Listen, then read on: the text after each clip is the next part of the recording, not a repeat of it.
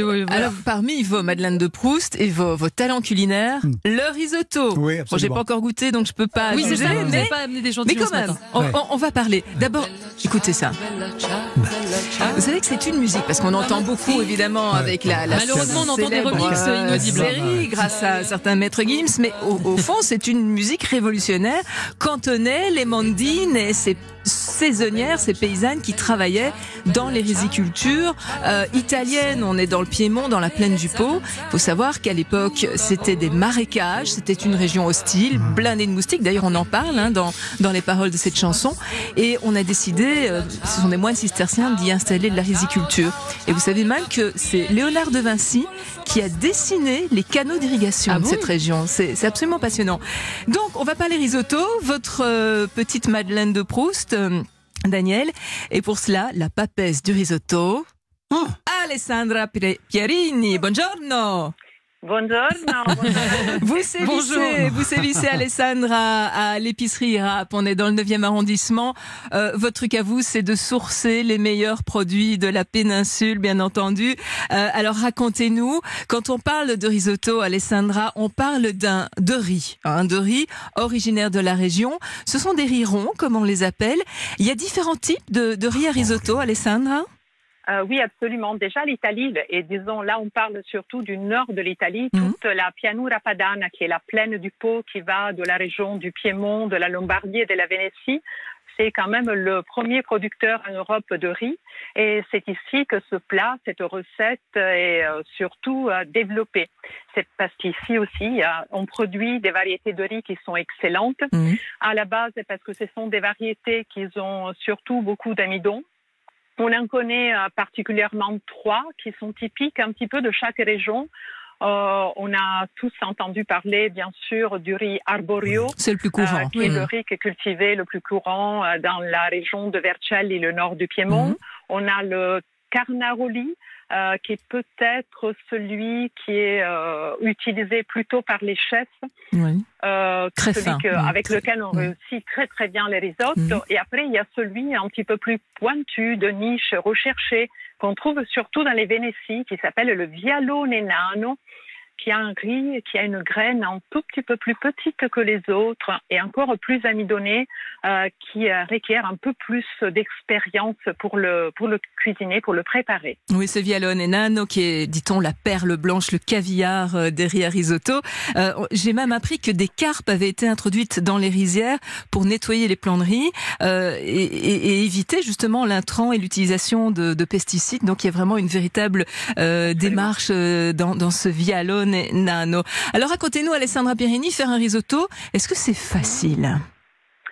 Bon, disons, euh, c'est pas le plat le italien le plus facile. Il faut un, Ah, oui. un tout petit peu d'expérience, euh, mais surtout, c'est pas, c'est surtout pas un plat minute. Ah non, Il ça faut, prend du temps. Voilà, au moins une demi-heure. Ouais. Et euh, ce qu'il faut que je conseille de faire surtout, c'est d'apprendre vraiment la recette de base, toute Mhm. simple, qu'après euh, on peut enrichir d'ingrédients selon les saisons. Le risotto, on en mange toute l'année selon les produits euh, qu'on trouve sur le marché. Alors la trilogie de base, Alessandra, un bon riz, là vous avez, vous en avez expliqué les, principaux, un bon bouillon. On va éviter les bouillons industriels. Ah oui. On rappelle que dans ces petits oui. cubes, c'est du sel, c'est des additifs. Si vous n'avez pas le temps, vous mettez de l'eau à chauffer, vous mettez toutes les herbes du jardin, vous laissez bien bien Ça, Un mijoter. peu de sel. Et, et ça vous, suffit. et vous filtrez, vous avez un jus de simplement. aromatiques, c'est absolument magnifique. Et puis un bon fromage. Donc l'idée, Alessandra, vous m'arrêtez si je me trompe, une, une poêle, de l'huile d'olive, on va faire revenir un oignon et on va faire un petit peu Oui. nacrer le, le riz à risotto qu'on aura préalablement rincé, c'est ça? C'est ça, absolument. Et puis, il faut qu'il dopo devienne translucide. E dopo, che facciamo Eh, et, et, et, dopo, il faut rajouter, si on veut, en général, on le fait euh, du vin blanc. Ah oui. Ouais, ah bah oui. évidemment. Le vin blanc, euh, c'est pas vraiment indispensable, mais Ouais. c'est conseillé. C'est ce qui euh, qui permet. Ça peut être surtout du vin blanc sec. On peut Mm. aussi le faire. Après, on peut s'a- s'amuser avec du champagne, avec un crément, avec de la bière éventuellement. prosecco selon, euh, le Un résultat qu'on peut obtenir.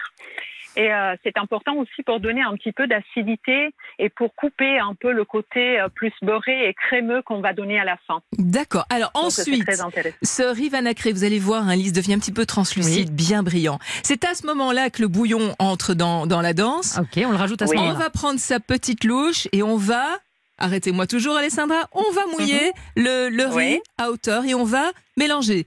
Pendant 20, 25 Mélanger, minutes, c'est on ça. mélangera tout le temps, c'est ça? Tout à fait. Et on va mettre des petites louches et Ah. le riz va Mmh. cuire Daniel-. Daniel ne mélange pas. Non, non, non, pas ça. Moi, moi, on m'avait dit euh, que. Il y a, il y a en fait- différentes techniques. Oui, non, c'est mais vrai. moi, on m'a dit que c'est parce que c'était les, les hommes italiens qui demandaient à leurs femmes de mélanger, comme ça, au moins ils savaient où elles étaient pendant ce temps-là. Ah oui, c'est ça, d'accord. Au moins, elles sont autour de la casserole en train de mélanger, Le quoi. Donc l'idée, Alessandra, c'est pendant 20-25 minutes, on va laisser euh, ce riz se gonfler de ce bon bouillon. Et donc pendant 20-25 minutes, il va falloir chaque fois mouiller de ce bon bouillon maison et mélanger. Vous allez voir que votre riz va euh, un petit, à un moment précis prendre une belle belle couleur. Ça va, l'amidon va être lâché, ça va être euh, soyeux, doux. On arrête quand la cuisson, Alessandra? Oh, donc on va l'arrêter. Après, ça dépend un petit peu de la variété de riz. Mhm. Et on l'arrête entre 18 à 20 minutes en général. Ouais. Mais quand le riz a absorbé euh, donc la plupart euh, du, euh, du bouillon qu'on Voilà. qu'on aura mis dedans et à la, et à la fin, donc c'est pas fini. Hein. Bah, il faut mettre du Très, très fromage à un moment donné, le non Ah, Euh, le fromage, le beurre, c'est euh, ce qu'on appelle en, Italie euh, la mantecatura. C'est ça le plus important. cette technique de, de à englober donc de la matière grasse qui donne en général c'est toujours du beurre froid Oui. qu'on sortira du frigo et c'est cette euh, différence de température qui va permettre au riz de sortir l'amidon et donc de, rendre euh, le, le crémeux qui est donné par l'amidon du riz et surtout pas par la crème. On Non, bah rajoute bien pas de sûr, crème. bah évidemment, Alessandra. Bon, Oh, ben voilà. évidemment, Et vous ouais. mélangez bien le bon parmesan, des produits de qualité. Vous avez votre Oui. risotto et vous l'agrémentez de mille et une choses. Légumes de saison, viande, etc. C'est que du bonheur. Les asperges. Oh, merci Grazie, beaucoup, Alessandra. Grazie, grazie. Grazie